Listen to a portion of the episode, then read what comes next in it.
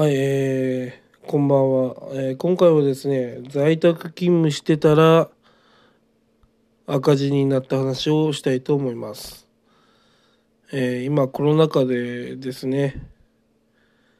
在宅勤務してる人多いと思います。うん。まあ私の例なんでみんなが、皆さんは当てはまらないと思うんですが、まあ私の話をします。まあ、在宅勤務でですね、まあ、一日中い家入れ家に入れる人っていうのは、まあ、どれぐらいいるんでしょうか、まあ、私はですね必ず一日一回あの在宅勤務してる時はですね必ず外出してました、まあ、スーパーに寄ったりとかお弁当買いに行ったりとか、まあ、そういうことは必ず一回はしてましたね。まあそれのせいかですね赤字になったんですね。要はあの家にいるんで要は買い物ができるわけですよね。あの仕事の休憩中とか。要はスーパーで、えー必要なものを買うわけです。そうすると無駄なものも買うわけです。それを毎日続けてるとですねうんいっぱい買っちゃうんですよね。まあそのせいか赤字になってしまいました。もうあの会社に行ってお昼休みだけ、えーランチ食べてまあ休憩時まあ缶コーヒー飲むぐらいに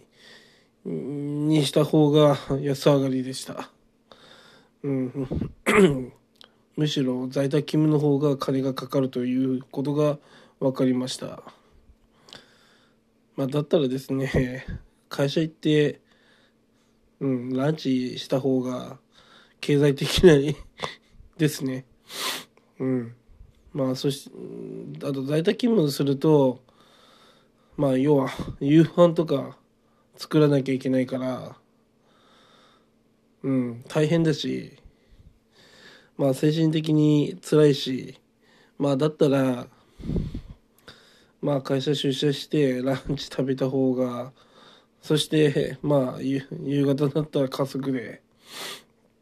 みんなでどこかで食べに行った方が、まあ、楽かもしれませんね。だからですね、まあ、フル、フルで、まあ、在宅してる人かだ、在宅してる人とかだと、まあ、そういうところをですね、まあ、コントロールできないとすぐ赤字になってしまいますね。まあその習慣なんでまあ私の習慣がそうだったので赤字になったんですけどまあこれはすぐ変えられるんでまあどうにかしましたけど、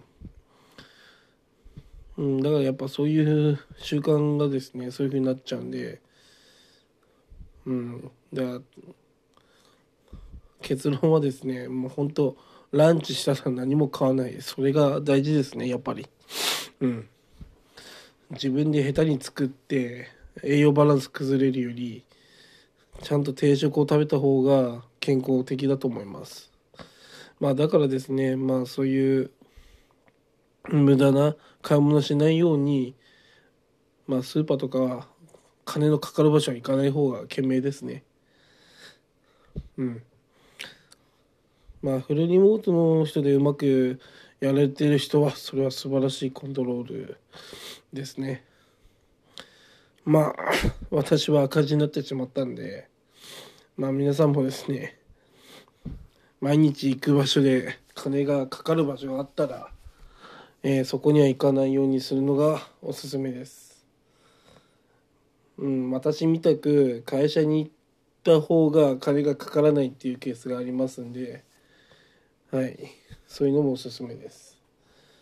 うん、だからフ,、えーフルリモートの人とかだと逆にそういうところを、まあ、考えてできるんであれば、うん、フルリモートの方が適してるかもしれませんね。まあ、やっぱやり方をちゃんと考えないと年間通してだとやっぱりすごい額になっちゃうんで、うんまあ、月単位でですね改善していけばですね、まあ、簡単に改善できると思うんで。うん、在宅勤務する際はですね、まあ、あんまり無駄な買い物はしないっていうのがおすすめです。以上となります。